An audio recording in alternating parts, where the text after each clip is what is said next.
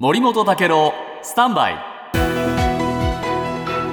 長官読み比べです。今日、朝日新聞です。ウクライナ国境に近いポーランドの村にミサイルが着弾したことをめぐってウクライナのゼレンスキー大統領我々のミサイルでないことは疑いの余地がないと主張しました、はい、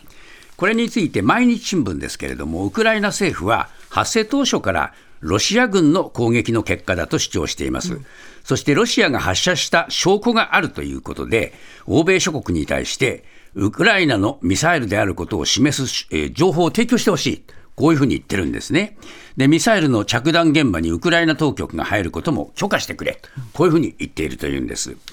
で、朝日新聞に戻るとですね、一方、NATO などからもロシアの攻撃に対するウクライナの防衛ミサイルだったっていう見方が出る中で、これを否定し続けたゼレンスキーさんの姿勢に、欧米からね、えー、批判が出てるというんですね、苦言も呈されていると。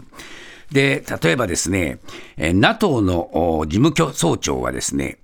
ウクライナの防空ミサイルによる可能性が高いと指摘した上で、明確にしたいのは、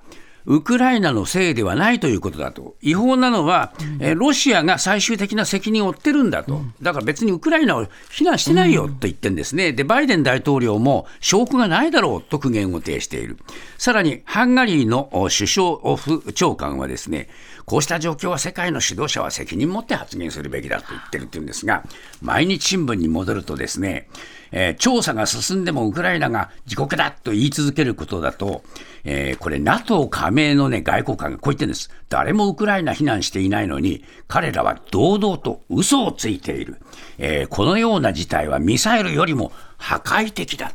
これなかなか厳しい言葉でね、もはやこれね、支援してる側の言葉とはとても思えない。ゼレンスキーさん、大丈夫でしょうか？もっとプールのスポットライト。誰一人取り残さない社会をキーワードに。ゲストをお招きしながら勉強するやつ。